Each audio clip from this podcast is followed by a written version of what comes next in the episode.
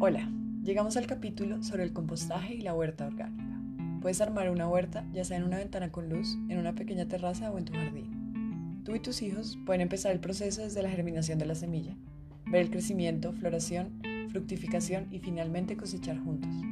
Además, pueden alimentar la tierra de vuelta con las sobras de la cocina haciendo un compostaje.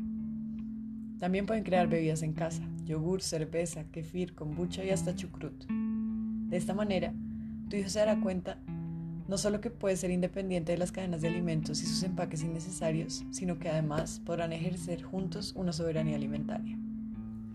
Hacer el compostaje implica que toda la familia realice un triaje consciente de lo que antes se consideraba basura. Al dividirlo en reciclables y orgánicos para el compostaje, el porcentaje sin uso es realmente muy bajo.